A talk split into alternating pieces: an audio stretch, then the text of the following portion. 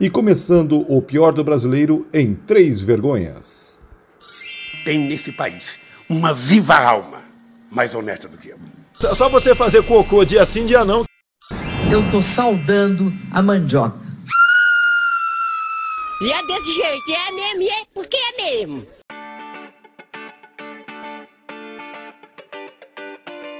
Olá, tudo bem? Bem-vindo! Estamos começando mais um podcast O Pior do Brasileiro, o seu podcast semanal, semanal nesse pesadelo do novo coronavírus. Você que está nos acompanhando pela nossa live do Facebook, do YouTube, do Pior do Brasileiro e do YouTube do Jornal do Povo, nós preparamos um programa especial. Você lembra que a gente está na sétima temporada, começando a sétima temporada, programas de uma hora, e nesses programas de uma hora nós vamos uma semana ter um convidado especial, na outra semana só repercutir aquelas coisas que nos dão vergonha. Para participar conosco, Deezer, Spotify, Anchor, Apple Podcasts, enfim, deixa suas estrelinhas, convida os amigos para participar que vai ser um prazer recebê-los. E durante a semana, para mandar o e-mail para a gente, é o pior do brasileiro podcast, arroba gmail.com.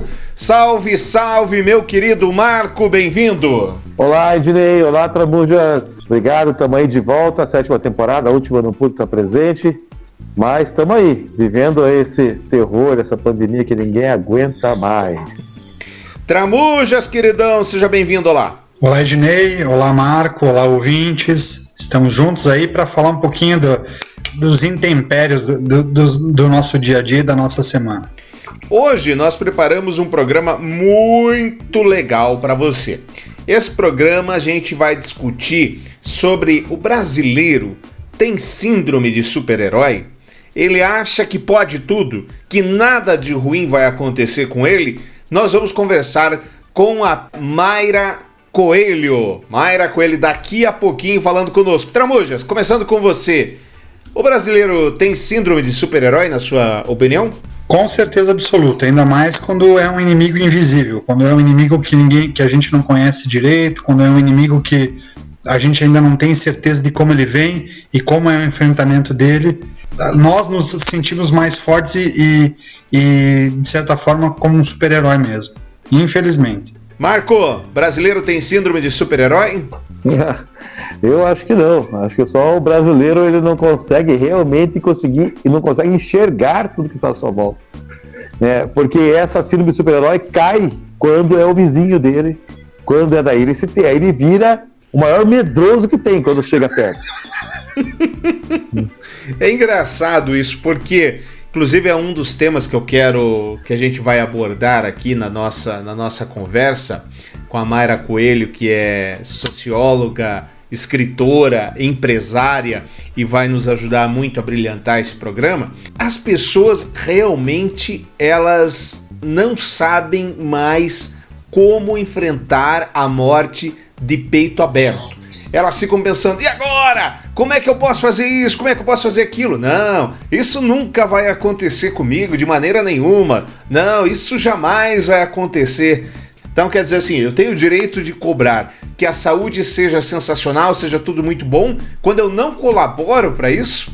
É um debate que a gente precisa fazer e esse debate está posto. Vejo aqui no nosso, na nossa suíte. Gostou, hein, Marco?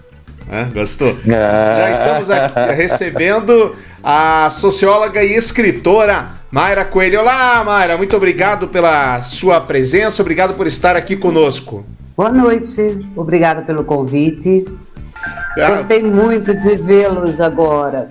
muito, muito mesmo. Olha, o, o Jason, que faz parte aqui da nossa trupe, diz que a Mayra é sensacional. É uma pessoa, a melhor pessoa do mundo. Ela é incrível. Não, não. Isso aí já foi. Se eu pego o Jason, hein? É, o problema, a sorte dele é que ele não está aqui agora. Mas não tendo, e sendo um bate-papo, pelo que eu estou vendo, um bate-papo muito gostoso e descontraído, vamos colaborar naquilo que for possível, ok? Claro, a Mayra tem, é, é, escritora. Fala um pouco dos seus livros, Mayra, antes da gente entrar no tema do podcast. Na verdade, eu não sei o que, que eu sou, sabe? É, você, você sabe aquele personagem do livro é, do, do filme, tá? Do Tom Hanks, em que ele fez tudo, viu tudo, esteve em todas, apareceu ao lado de fotografias de presidentes. Forrest Gump, da... Forrest Gump. Realmente, às vezes eu me sinto o personagem daquele filme.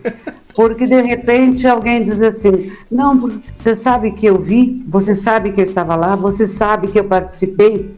Isso só diz uma coisa: a idade que eu tenho, né? Porque depois que você já viu de quase tudo, o fato de que eu assisti a primeira transmissão de transmissão de documento via não era era fax, fax, né? Facsímile. Uhum. Vocês lembram? Aquele jovenzinho lá não lembra. Eu, eu inclusive, tenho um fax até hoje, viu? Jure? Eu lembro. Tenho.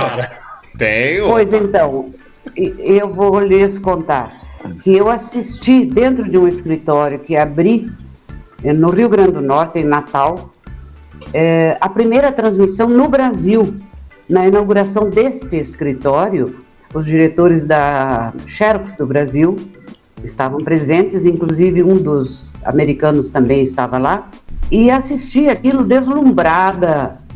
Quem diria que hoje nós estaríamos aqui assim, ó, falando através de uma câmera, através de um viva voz de um computador. E eu conto, eles, eles acham que eu sou muito loroteira, né? Eu garota, você foi verdade, eu vi, crianças eu vi. você pergunta da, da, da parte de literatura, foi é aquela história, quando alguém fala de literatura perto de mim, alguma coisa diferente acontece. Porque eu não, nunca, jamais tive a pretensão de ser escritora, jamais, mas sempre escrevi. E desde garotinha, o primeiro prêmio que eu ganhei, acreditem vocês, foi numa rádio de uma cidade pequena do interior do Rio Grande do Sul, Palmeira das Missões, em que é, pediam alguma coisa sobre o Dia das Mães. Então esse foi o primeiro prêmio. Depois outros incidentes foram acontecendo e eu só me tornei escritora, vamos dizer, escritora publicada ou qualquer coisa assim, é, por um incidente de percurso também. Eu tinha uma empresa ligado ao rádio, transitando entre um ponto e outro, o rádio ligado na, na rádio educativa, na, TV, na rádio educativa. E alguém falava de um concurso em Paranavaí. Quero citar Paranavaí, com muito carinho por Paranavaí. É uma cidade que pulsa cultura. E tinha um concurso aberto, FEMUP, é um, um festival de música, poesia, literatura, tudo junto, e é um grande evento na cidade. Bastante Sempre acontece nessa época. Eu ganhei três barrigudas que estão lá na minha casa. Surpreendentemente, eu ganhei o primeiro lugar num concurso de poesia. Um ano depois, ou dois anos depois, agora não lembro bem, e um dia sentei para escrevi à mão, porque eu tinha computador só na empresa, não tinha em casa. Depois digitei e mandei o tal do conto, um conto. Primeiro lugar, concorri com, com é, escritores já publicados, né? Foi publicado, aquelas coisas todas. Então foi só um incidente de percurso. Pelo jeito, vários né? incidentes. É. Aí foram, é, os incidentes. É, talento, né, para escrever é, tive publicados. Uma vez eu fiz uma viagem a Porto Alegre só para ter o prazer de ler uma poesia minha transitando lá nos ônibus urbanos, né? Porque aquela, lá eles têm um concurso assim, poesias nos ônibus. Uhum. Tem lá no Santo Ângelo, entrar num ônibus daqueles e ver a tua poesia lá e as pessoas lendo e tudo. Professora, é, é, dentro da, não, desse não teu histórico de. Por favor, é mais. Ah, Perfeito. Dentro desse seu histórico, da, do, dos teus textos, do que você já escreveu e da tua formação de socióloga, que você até lembrou bem que no Brasil era um país que não parecia que não precisava da sociologia e agora está vendo que precisa. Nós até é. fomos abençoados de ter a sociologia e a antropologia na faculdade, mas é algo que você não vê, não é um. Uh, você sente falta e ao mesmo tempo você vê pouco participação na sociedade. Como é que você enxerga a sociologia nos teus textos e, e, nessa essência da necessidade hoje da sociedade pensar na existência dela ou, ou de, de, entender a sociologia? Olha, é, na verdade, uh, o fato de não precisar da sociologia ou haver uma certa pobreza, vamos dizer assim, do emprego do sociólogo na, na vida acadêmica, nas escolas mesmo de primeiro, segundo grau, que agora eu não sei, tem alguma coisa diferenciada nisso, eu não me inteirei, não me inteirei completamente, mas esse fato eu acho que foi muito mais prejudicado em vista do período de ditadura que nós tivemos. Né? O sociólogo era uma ameaça na, na época da ditadura. Eu fiz o curso é, é, sabendo que abrir a boca naqueles tempos, e isso não, não eu vou passar raspando nesse assunto. Uhum, perfeito. Tá? Era muito complicado.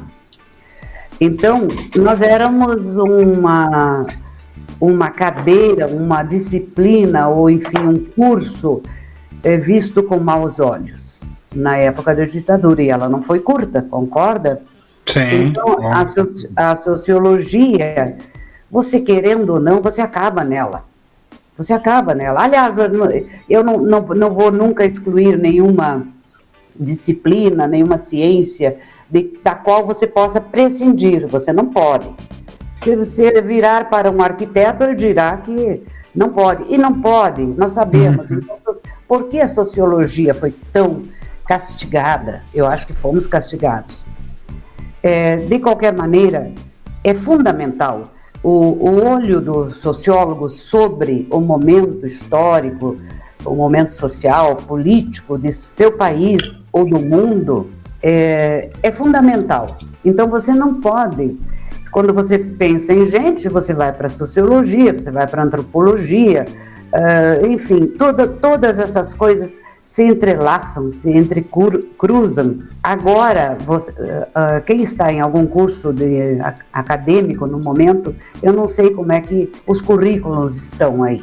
Uhum. Evidentemente. Na sua opinião, esse olhar pouco pouco cortês ou, ou, esse olhar mais vesgo que a gente deu para, para as humanas em si, sociologia, filosofia, etc ele explica uhum. um pouco hoje o brasileiro e essa o que a gente está falando hoje aqui, essa síndrome de super-homem, essa falta de empatia para com outra, nós estamos vendo nessa pandemia e esse tipo de coisa. Isso explica um pouquinho, na sua opinião? Não sei se uma coisa dependeu da outra, tá? Agora você falou uma palavra mágica aí. Você falou em empatia. Está aí. Eis um sentimento que ou você desenvolve lá bem no comecinho da sua vida, na sua infância, a primeira infância, ou você não desenvolve nunca mais. Esse exagero seu. Eu não podia entender como é que um trabalhar um sentimento, ele não poderia ser trabalhado, ele não poderia ser lapidado, incutido, exemplificado para que a pessoa seguisse aquilo.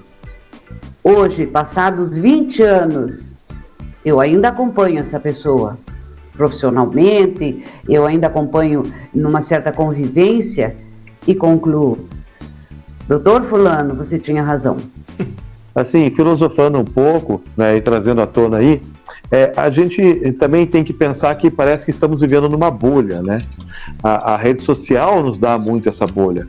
Né? Você comunga os mesmos pensamentos que os seus amigos comungam, porque eles que curtem, né? eles que acham legal, eles que acham que têm o mesmo pensamento, né? que, que acabam é, é, sempre inflando essa bolha a nós, e você acaba sempre com as mesmas pessoas ali. Então, com isso, o que acontece? Às vezes você nessa bolha, você não consegue colocar a cara na janela de uma pessoa que pensa diferente de você. E talvez essa empatia até ela acabe não existindo, porque às vezes a pessoa também está na bolha. É um, talvez é uma, uma, outra forma de pensar nos dias de hoje, que eu trago à tona isso, porque parece que essa empatia é cada vez menor e também as pessoas acabam não sendo solidárias, porque às vezes elas desconhecem a outra bolha que é paralela dela feedback ou de... Já percebeu que nos Face, nas, nas redes e nos grupos realmente o pessoal não visita o vizinho. se, se, se dá para comparar, né? não visita a outra bolha. E muitas vezes, dentro da, daqueles teus inúmeros amigos, é, frente a um determinado acontecimento, até político, uma véspera de eleição, os ânimos inflamados, vêm aquelas opiniões que contradizem a sua opinião já formada, já consolidada. É, aliás, é, consolidar uma opinião é perigoso, mas enfim, existe. É, daí, de repente, você faz uma antipatia por aquele cidadão que contradisse a sua opinião. Aconteceu comigo, aconteceu isso comigo. Eu comecei a olhar alguém com uma certa antipatia porque o cidadão não chegava perto do que eu pensava. Aí eu pensei muito a respeito, até andei me afastando do Face, porque eu não conseguia resolver essa questão na minha cabeça. Eu disse, mas o cara, como é que ele está tendo essa visão tão nada é proibido? Mas uh, o radicalismo me assusta um pouco. Comentando sobre esse radicalismo, talvez não seja um pouco, quando a gente falou de empatia, um pouco do. A gente não está disposto a se botar na situação do outro para entender o olhar do outro, né? E a partir dali gerar o respeito e gerar empatia. Então, é. E isso a, a mídia social claramente ampliou, mas se a gente for um pouco mais atrás, o, a formação de uma panela, seja no trabalho, seja na escola, seja num time de futebol, é um pouco disso. Se você não acredita no que eu falo, eu vou te isolando até que a tua voz seja cada vez menos ouvida. Então, a mídia social é, acaba sendo uma ferramenta, mas de um, de um movimento que é social que se repete com o passar do tempo. É que agora virou muito forte o movimento também de cancelar se eu não concordo com a tua opinião, se eu acho que é um absurdo, eu simplesmente cancelo você. Eu falo, estou cancelando a opinião do Marco, porque o que ele fala é bobagem, tudo que ele fala é bobagem. Então é, eu acho que tá virando muito mais. tá dando mais amplitude, mas é algo que sempre aconteceu. Marco. É algo que, é, então, é algo que sempre aconteceu, mas é bem isso mesmo que, é onde eu queria chegar. Aí a gente volta naquele ditado que tinha antigamente, de uma, de uma fase, frase, um slogan muito conhecido de um biscoito, né? É, tostines vende mais porque é fresquinho ou é fresquinho porque vende mais? Né? Será que aumentamos isso por causa da mídia social ou será que isso já estava dentro da gente e a gente só achou uma forma de, de, de ser mais antipático? Nesse... Então, an antes da, da, da Mayra falar, deixa eu pegar carona mas você se comparou aí ao Forrest Gump, tudo viveu, viu e etc. Dizem que o brasileiro é afetuoso, é cordial, é gente boa, é honesto, estende a mão para quem precisa. Isso é uma fake news ou é verdade? Ah, essa é uma grande pergunta. É, o brasileiro, olha, eu sabe que eu tenho muito medo às vezes de abrir a boca e dizer o que eu penso. Porque eu acho que isso não é uma verdade absoluta, tá? Não é uma verdade. Bom, e aí nós teríamos que questionar a questão da verdade ser absoluta. Se é verdade, deveria ser, né? Dizem Sim. os filósofos, é. nem sempre. É, de qualquer maneira, eu acho que o brasileiro dança a música que estiver tocando de interesse dele dele, que ele goste, que ele saiba o passo. Pessoal. Tá? Exato. Eu vejo. Não é o brasileiro, gente. O, o, não. Vamos fazer um. Abre aspas, fecha aspas. Eu acho que sim, porque nós somos muito corpos dóceis. Nós fomos moldados, nós somos moldados. Se você pega alguns outros, eu convivi pouco com estrangeiros, mas convivi com um pouco de norueguês, um pouco de, tanto profissionalmente quanto do ponto de vista de amizade. É, francês, inglês, não sei o quê. E, e até meus parentes que já saíram do Brasil há muitos anos, da família, é, estão, a maior parte está fora. Ou está em Israel, ou está em Canadá, por aí. O, o que eu acho é que eles vão para lá e eles assumem uma certa, claro, os costumes e se adaptam rapidamente e ficaram 20 anos, 30 anos, 15 anos, já estão muito dentro daquela cultura. Eles têm mais facilidade de dizer não, eles têm mais facilidade de dizerem o que pensam, eles têm mais facilidade de se negar a muitos favores e muitas condescendências, tá? O brasileiro, nós vamos, sabe? Mas se me interessa. Eu, eu gostaria de me colocar totalmente, 100% fora disso. 100%. Mas até quando você olha para o lado de negócios, você muitas vezes é obrigado a ceder, a ser mais maleável. Porque o famoso jeitinho, é quase o famoso jeitinho brasileiro, né? Você é, se adapta. Eu odeio, odeio dar esse jeitinho brasileiro. E já com, comprei muitas antipatias, angariei muitas antipatias, mas eu sempre digo o porquê. Eu não deixo uma situação de decisão da minha parte que eu não diga não, porque vai levar a uma situação mais crítica lá adiante. É ou não é? Com certeza. Sempre, sempre. É, eu conversava, é? eu conversava com um americano na semana passada, ou retrasada, não lembro. Ele me dizia: o brasileiro é o povo mais falso que eu conheço. Me senti ofendido. Falei, mas como, mas como assim o povo mais falso? Ele falou, vocês não dizem não, mas vocês estão mentindo. Eu falo, vamos lá em casa tomar um café, vocês dizem vamos, mas vocês não querem ir, na verdade. Vocês só falam que vão para ser simpático comigo. Isso é falsidade. E aí ele deu outros. E é isso mesmo. E é isso mesmo. Gente, eu vou. E é, e é tão verdade, Etnei, essa, essa questão da falsidade, que agora eu lembrei, quando a gente teve um governador, agora ainda nos anos 2000, que ele falou que o bom era ter policial militar que não tinha formação é, acadêmica, porque sem a formação acadêmica você não questionava. E é ele falou algo que muita gente pensa, mas ele foi lá e falou, ele teve a coragem ou a, a falta de inteligência de falar. Aquilo foi, foi um burburinho, todo mundo mais que absurdo, mais que absurdo, mas ele vinha fazendo essa prática há muitos anos. Uhum. Então é, a gente se choca quando alguém diz, diz uma mentira que a gente aceita. Até é, então. Mas isso tem muito a ver. É só... a, a Mara vai, vai dizer que eu estou errado ou não. Tem muito a ver com esse negócio que o brasileiro tem muito e tem disseminado no mundo nessa questão do populismo, que é seguir pessoas e não ideias. Né? Você é. pega, você começa a seguir as pessoas e aí você deixa de, de, de, questionar, porque tudo vira bobo, tudo vira burro. Gente, eu preciso cumprir o, o que eu acordei com ela e devolver ela em meia hora. Muito obrigado. Então vou abrir para mais uma rodada de perguntas rapidinho. Vai lá, Marco. Então, eu acho que podemos até continuar dentro disso daí. Eu acho que, tipo assim, socialmente, o brasileiro, ele, ele é um culto ao ego, né? O culto ao ego dele, o culto ao ego do próximo. E, e daí acaba nesse negócio de sempre você saber que o outro precisa ser, às vezes, acarinhado do ego dele, né? E você espera que o seu ego sempre seja também passado uma flanelinha de vez em quando. Você concorda mais ou menos com isso? Não é? Bom, uh, faz parte da natureza humana, eu acredito, porque imagina se nós não tivéssemos um pouco de vaidade, tudo na, Aí eu, aí eu fico no meio do, do caminho, eu, em certas posições, sou radical. Questões éticas, sou radical.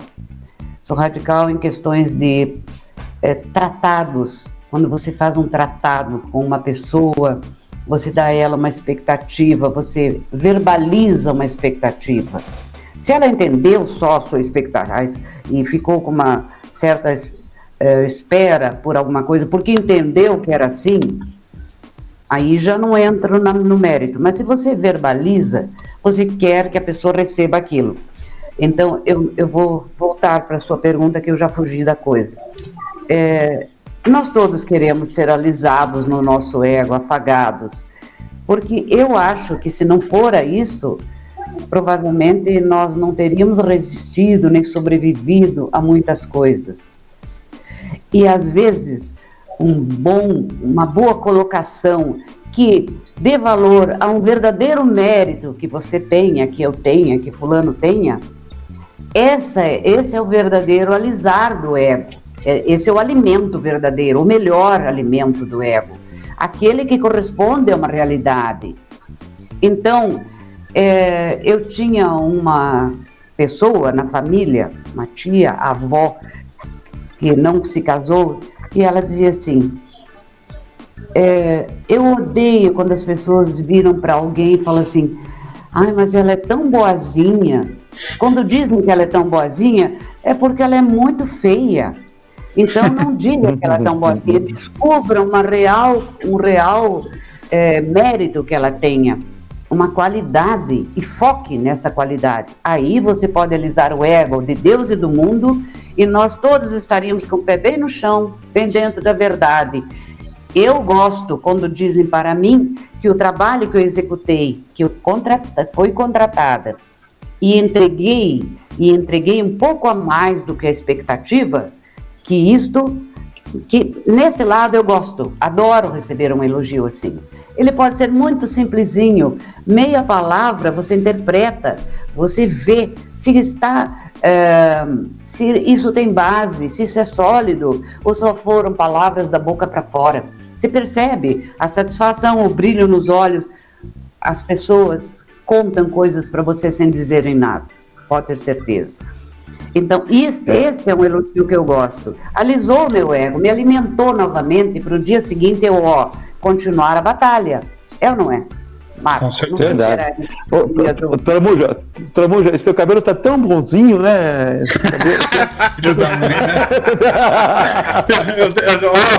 o teu cabelo está fazendo inveja no meu, sabe? Muito bom. É, Obrigado. É, ele, ele tentou te dar uma rasteira. É, é faz parte, é. eu já tô acostumado. Só porque ele dobra o quadro inteiro. Gente, quero agradecer muito, muito a sua presença, Mara. O, o Jason tinha toda a razão, você é espetacular. Muito obrigado pelo tempo que, que despendeu a gente. E seja sempre bem-vindo aqui no nosso programa. Ednei, eu agradeço muitíssimo. Adorei vocês três. Gosto muito do Jason, ele é uma pessoa espetacular, como gente. É verdade. Não está aqui, eu posso é falar. Com certeza. Como gente, gente tem que ser gente mesmo, não é? Ele é. é isso aí. Estou vendo pelas carinhas de vocês, porque eu estou falando assim, porque imagina, vocês sabem muito bem que eu acho que tinha gente de aí que não tinha nascido quando eu estava já terminando a universidade. Mas enfim. É, de qualquer Acho maneira. Acho que ela falou comigo, Ednei. É, não, não foi, não. Convencido, é, de, é ele, é.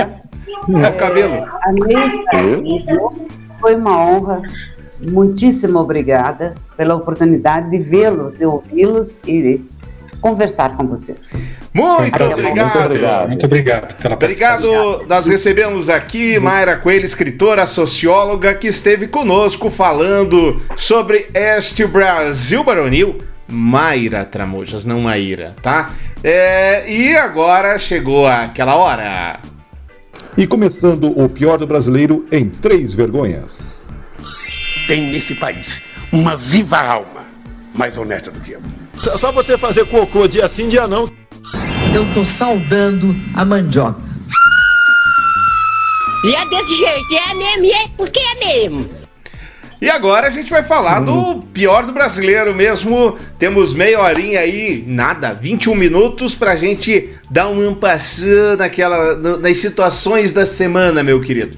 Para começar, eu acho que todo mundo viu isso aqui, evidentemente, que é o cidadão que ele acha porque ele come bem, porque ele come, né? A gente é, a gente pode ver isso, porque ele mora legal e porque ele usa chinelo havaiana, ele acha que pode destratar todo mundo. Não, querido, você não pode, meu amor. Você não pode, de jeito nenhum. Você tem inveja disso aqui, filho. Mas pra que vocês vão ficar Você tem inveja, porque eu não quero que ele faça isso. Eu pedi pra ele sair fora, não sai fora. Você tá esperando. Você tem inveja disso aqui, moleque, moleque, escuta aqui, ó. Você tem inveja. Valinhos, né? Foi esse episódio. Valinhos. É, é lamentável, lamentável. Por que isso ainda acontece, Marco? Olha, a boçalidade, é, é, o preconceito que tem ali, ele já não, não, já ficou tão normal, né? Todos os dias tem a mesma coisa. A única coisa que me choca realmente foi o que eu li lá e eu concordo. Cara, nunca vi um gordo destratar o entregador de comida, velho. Porra, aí é sacanagem, né? cara? E isso foi uma coisa que me chocou, cara. Geralmente é, é, é, é o que ele espera durante muitos. E eu falo de gordo porque eu também sou. Entendeu? Eu também sou, eu nunca destrataria o cara do iFood, bem pelo contrário. Que bom que você tá aqui. É, obrigado Ótimo. pela rapidez. Como é... Você tem é. o teu celular para você vir mais vezes, mais rapidamente. Mas sabe que, pelo que eu li, ele queria que o, o entregador queria entregar até a, o portão do condomínio. E o rapaz ali, o cidadão que fez, a, fez o vídeo bonito, falou: Não, vem, você tem que vir até a minha casa. E aí o, o entregador foi fazer uma brincadeira e falou: Não, mas cara, é por isso que os outros motoboys reclamam de você. E aí gerou todo esse desconforto, mas realmente não faz sentido nenhum, né? Não, realmente não faz. Agora, meninos, vocês sabem qual é o último sucesso do momento, a Hit Parade? Não? Não. Não, não? Vou tocar para vocês, vamos lá, vamos lá. Tocar para vocês ouvirem. Bota o ozônio aqui por trás. Bota o ozônio. Deixa eu ver o tamanho que vai. Bota o ozônio. Só dez dias enfiando em você.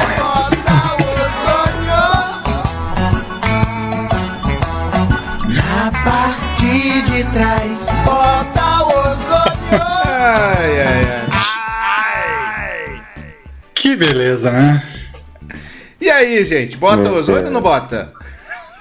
Prefeito de Itajaí, né? Meus parabéns ao prefeito de Itajaí, que depois de distribuir o vermífugo como antídoto para o coronavírus e também pleitear e levantar a caixinha do cloroquina, a próxima etapa para você que gosta de seguir as, as mandingas e, e, e as pílulas de, de, de, solução rápida, próxima etapa é o ozônio no, no ânus, né? Essa é a solução que o prefeito de Itajaí, que é médico, estava utilizando para o combate ao coronavírus. Ou seja, absurdo. Extremamente Olha, absurdo. Vai, Marco. Que é, nível de políticos nós temos, de líderes nós temos, hein? Você vai emprestar teu, teu ânus, o ozônio no seu ânus? para o combate ao coronavírus? Eu não. Você vai, Marcão? Não, deixa pra lá, né? Deixa pra lá.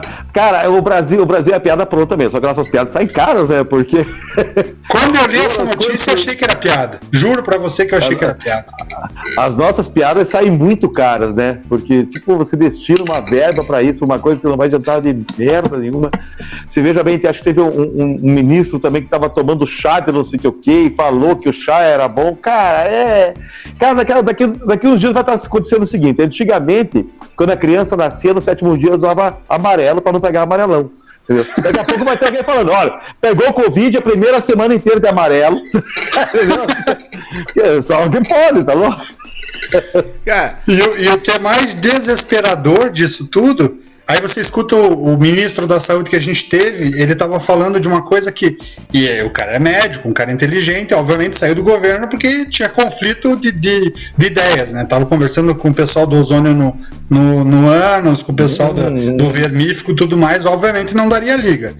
Ele falou um negócio que faz todo sentido do mundo. Ele falou que existem quatro etapas quando você está muito assustado e com medo, com o pé próximo da morte, que são as seguintes. Primeira etapa, negação. Segunda etapa, a revolta. Você fica chateado com quem traz a notícia ruim, você fala, não, esse cara tá falando bobagem, não, não vou morrer, não vai acontecer. Terceira etapa, você fica mais introspectivo. E a quarta etapa, você vai tentar enfrentar a solução.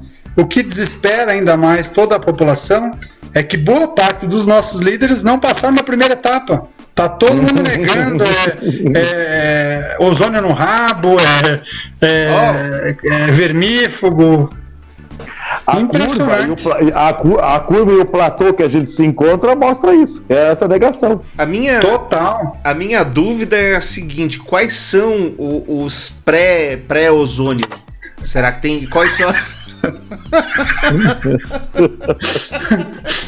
Olha, é, eu fiquei já um pouco preocupado porque Paranaguá já, já tinha feito a, o prefeito de Paranaguá já tinha assumido a cloroquina, foi pro vermífugo, eu falei, não, peraí, já gastou 3 milhões de vermífugo, não vai querer enfiar no rabo da população de Paranaguá, que é terra-mãe da família Tramujas, não vai querer enfiar ozônio no rabo da população de Paranaguá. Ai, e, Infelizmente, por enquanto, ele não, não, não, não, não, não trouxe nenhum orçamento para compra do ozônio no rabo do Paranaguara. Mas, Senão- gente, o lance é o seguinte: eu sou contra o lance do ozônio, não, não até pela situação, mas tá faltando, vai faltar seringa e eles estão literalmente enfiando seringa no rabo. Não pode, gente.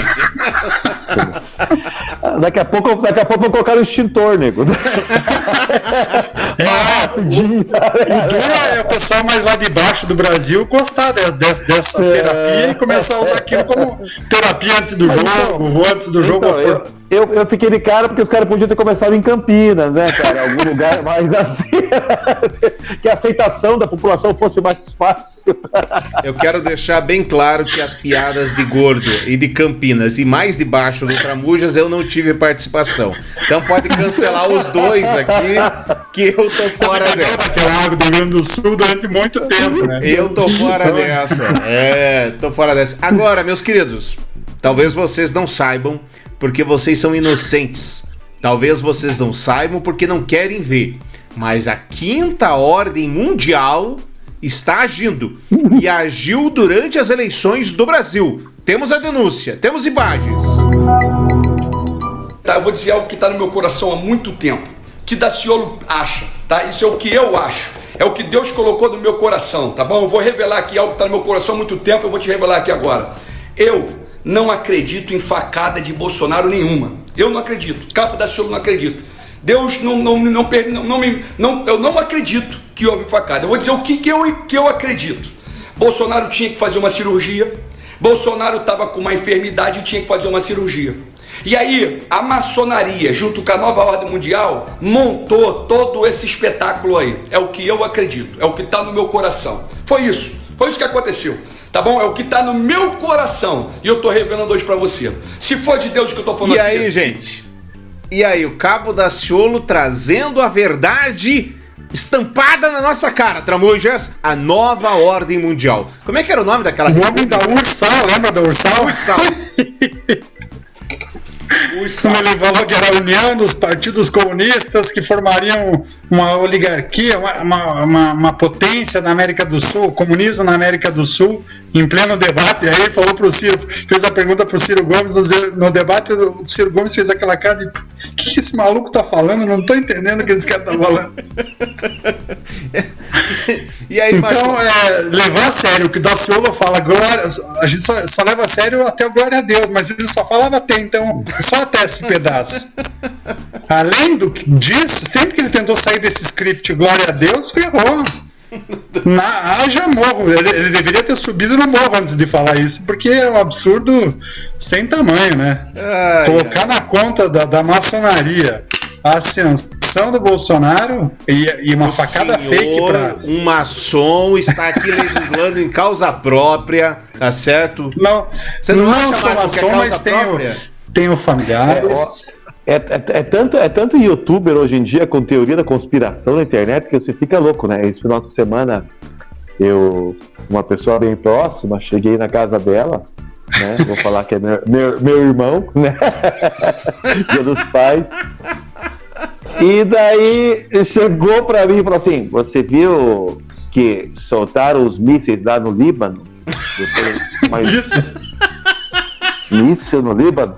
Meu Deus. Não era, por acaso, não era a amônia que estava estocada e não sei. Não, não, isso é o que vocês querem. É o que a Globo querem que Lixo. você acredite. É o que Lixo. eles querem que você acredite, tá entendendo? Agora não, caiu um míssil, tem imagem, tem tudo. Se você aproximar, você enxerga, né? Eu Falei, pô. Ah, meu Deus do céu, cara. Se eu- se aproximar E daí- e, fumar, e fumar um negocinho, você enxerga, você vê Pois é. um arco-íris, você vê tudo acontecendo. Cara, eu acho, que- acho que é, é- é saudade quando só tinha o Jornal Nacional, tá entendendo? Pelo menos a gente, né, assistia o negócio. Agora, hoje em dia, está dividindo essas notícias loucas aí, é terrível. Mas é, é por Eu não lembro quem que falou, se foi o Jason ou, ou foi o Marco, que gostou da, da questão do, dos loucos ter uma rede social só pra eles, lá do Lavo de Carvalho. Eu falei, é pior, que a gente não sabe de onde que o tiro Não, veio pior daí. É, pior. exato. E aí, a- cara, eu fiz a conta lá no, no Parler, né? Aquilo é um manicômio. Aquilo não pode. Gente, Eu recomendo a você. Mas, Atenção, atenção, eu recomendo a você que tem um pequeno, não precisa ter muito, não. Não vamos exagerar aqui.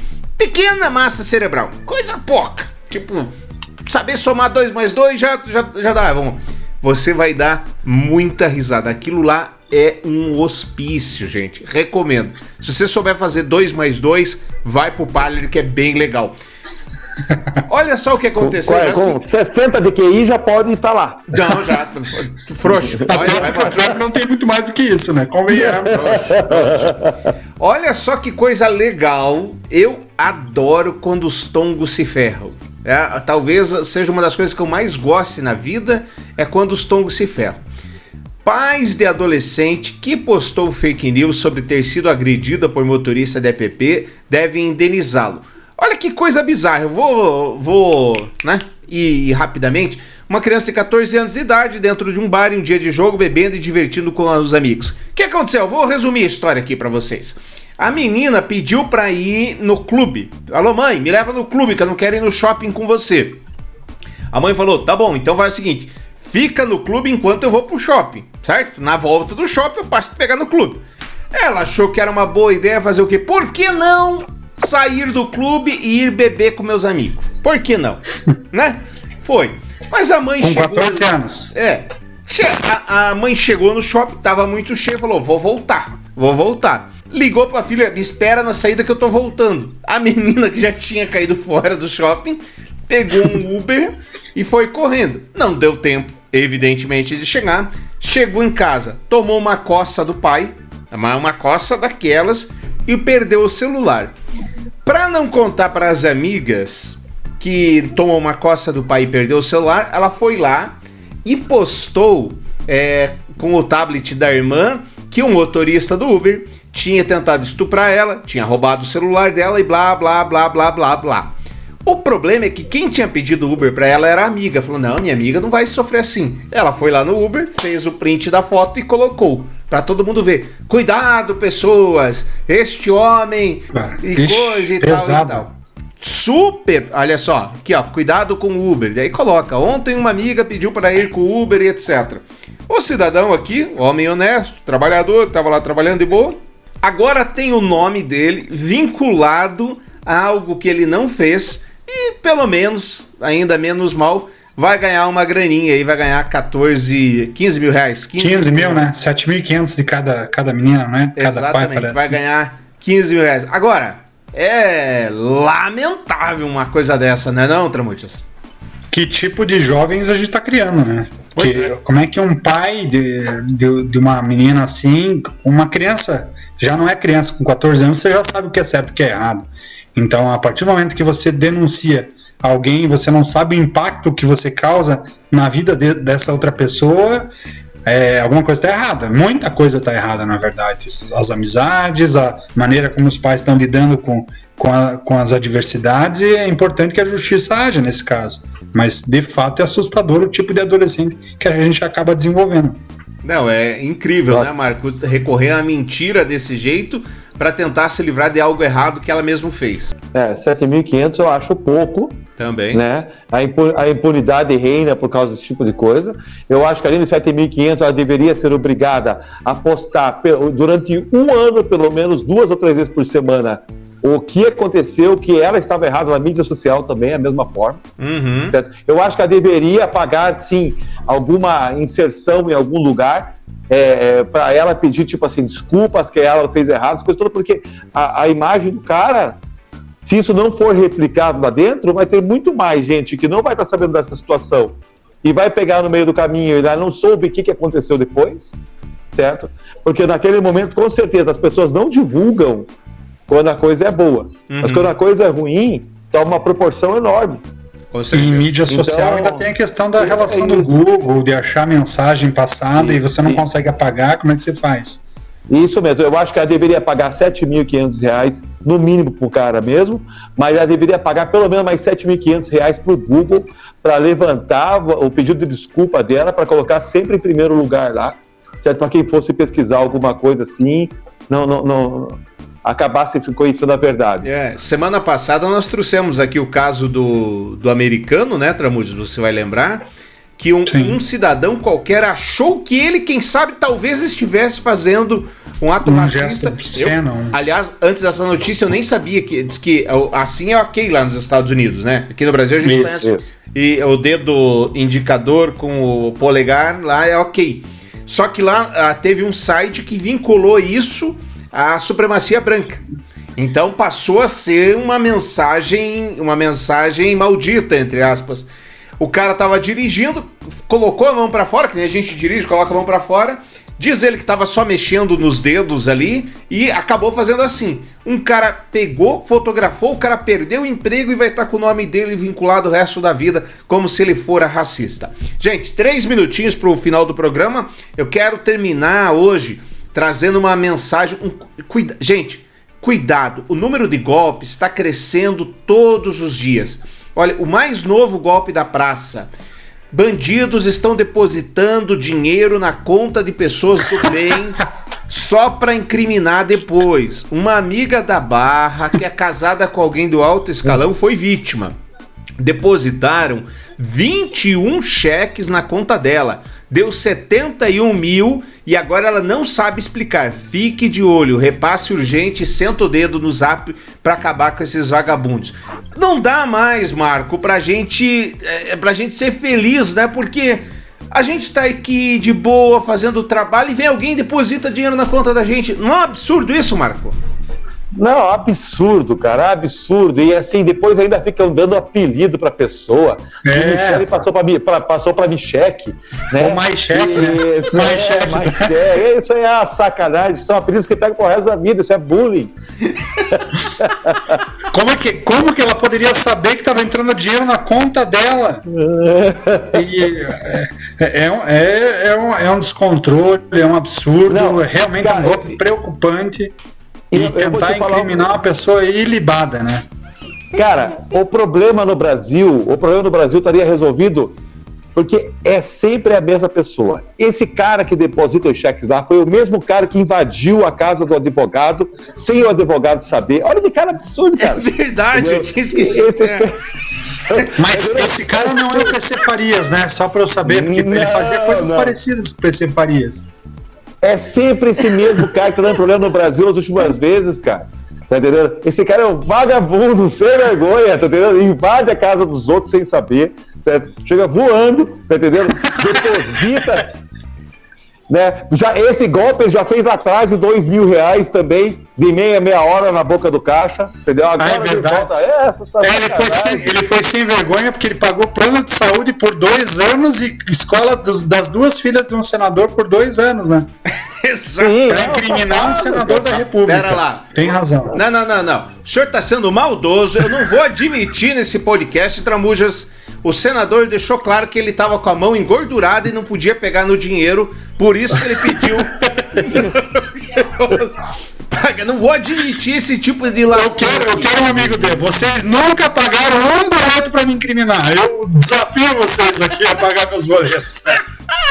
um boleto para me incriminar, Quero, me incrimine, quero que me incrimine. Vou mandar meus boletos aí. É, é que vocês. Desafiando, é que vocês são tongo. Vocês têm. Ó, ó amigo que o Marco tem. Eu, o Tramujas, o Jason. vocês são burro. Os amigos do Lula, por não, exemplo, não, eles dão sítio, é- dão apartamento. Ele é inimigo. Né? Dão, é, é, é, dão viagem, emprestam o jatinho. Os amigos do Bolsonaro fazem depósito para a mulher do Bolsonaro, emprestam carro, né? Eles ganham lá do, do gabinete para contratar mais gente para trabalhar, pra, não é para ficar com dinheiro. Opa, que isso? É, não, não, não.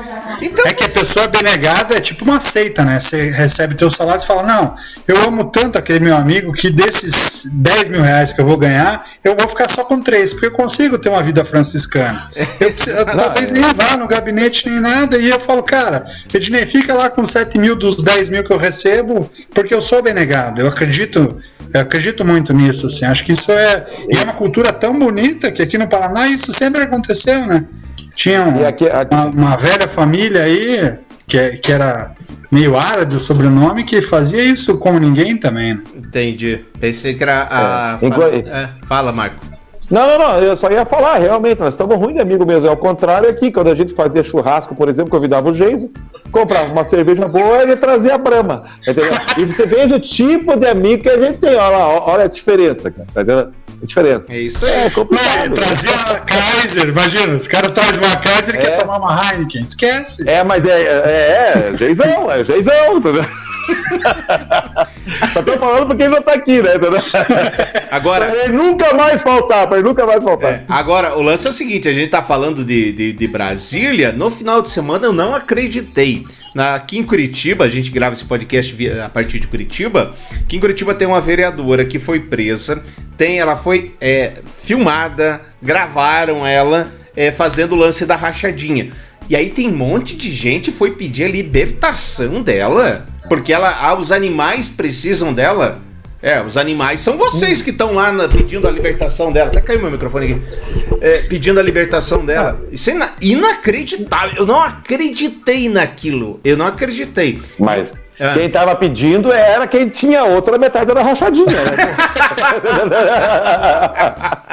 né? Pera aí, Não solta aí que. Não é, é. Ela socializava o dinheiro do, o dinheiro do Estado. Se ela pegava, ó, Ednei, vou te dar um emprego. Você me dá um. você- eu te dou um emprego e com parte do teu salário você paga a minha conta de luz, de água. Eu quero trocar de celular. Eu tô me preparando para trocar de carro. Então você me ajuda. É aquela história do Tropa de Elite, né? Me ajuda a te ajudar. A gente vai fazendo as partes, né?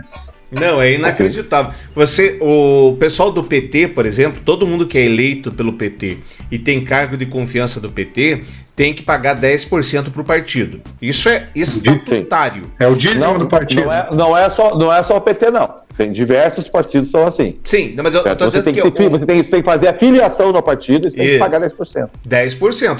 Preto no branco, tá tudo certo. Você pode não concordar. Mas é aqui, o jogo é esse aqui. Você quer jogar? O jogo é esse aqui. No caso da rachadinha, você não tem, meu filho. Você quer trabalhar aqui? Então você tem que me dar metade.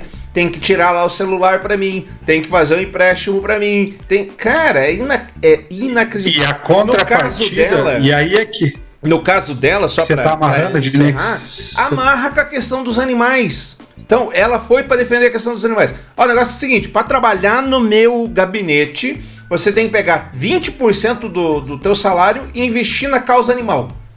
Cara, olha o ganho, olha o ganho. Porque as pessoas, elas podem até não gostar, de novo, pode. Só que o jogo tá jogado, o jogo tá limpo. É um critério bem colocado, posto. Não é um negócio ali na surdina, né?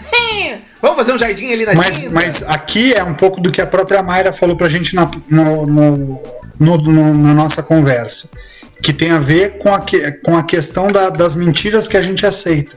Porque a pessoa que também aceita dar esse pedaço, em algum momento ela não denuncia porque ela também se compromete na questão do não precisar nem trabalhar. E esse é o que pega mais. Lembra da. A gente não lembra, mas na eleição do, do Bolsonaro, a Globo tentou fazer um, um jornalismo investigativo procurando a tal da Val, que era a Val do açaí. Folha de São fica que, que tentou achar a tal da do açaí, que estava alocada no, no, no gabinete do, do, do Bolsonaro em Brasília e nem ia trabalhar, não tinha crachá, não tinha nada. Então, ela cede o nome, o CPF para receber um valor, e como ela não tem, ela não entrega nada para receber aquele valor, ela também não é pegada aquele valor. Então, ela sente quase que numa obrigação de. É um tomar lá da cá de fato, assim, só que só quem perde é o Estado, né? Porque o Estado está pagando para que exista um, um trabalho que nunca vai acontecer. Não, Porque o é- compromisso é só tirar o dinheiro do cofre público e jogar no bolso de um político safado, né? É, o problema Mas é que as é- pessoas não ligam que o dinheiro público é delas. É isso. Exato. Não ligo. Fala, Marcos. Sim. Não, é bem isso mesmo, né? O que a gente fala, cara, o brasileiro ele, ele consegue se superar. né? Eu lembro que no, no Rio de Janeiro tinha a máfia dos dedos, né? Os médicos faziam os dedos de silicone Ah, sim, e sim. daí entregavam para você ir lá fazer, apertar o ponto lá com a tua digital, que era o dedo de silicone. Cara, essa, essa, essa prática do Brasil é tão comum, né? Que já as pessoas não se espantam mais, né?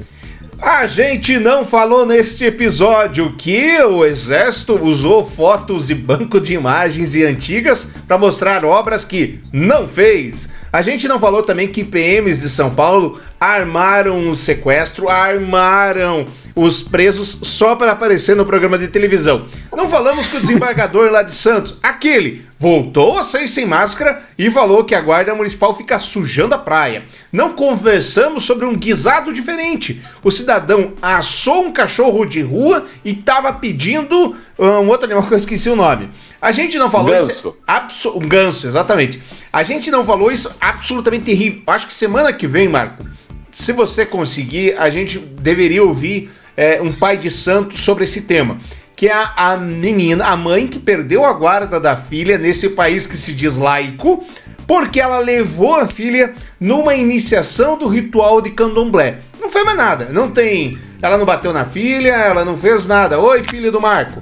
Ela Eles só usaram a questão do corte do cabelo, né? Uma da- das ações que fizeram lá Mas foi a isso ação do faz corte de parte da cabelo. cultura. Da é, então, da mas, mas segundo a justiça, tinha sido a força, usaram a questão do raspar o Exatamente. cabelo como um movimento Então, errado. esse tema na semana que vem a gente pode voltar a discutir, que eu acho que vale muito a pena. A gente não falou também, ó, uma coisa que a gente não falou, que depositaram 72 mil na conta da Michelle. A gente não falou disso aqui, viu? Não falamos. Cheque, cheque. é, me cheque.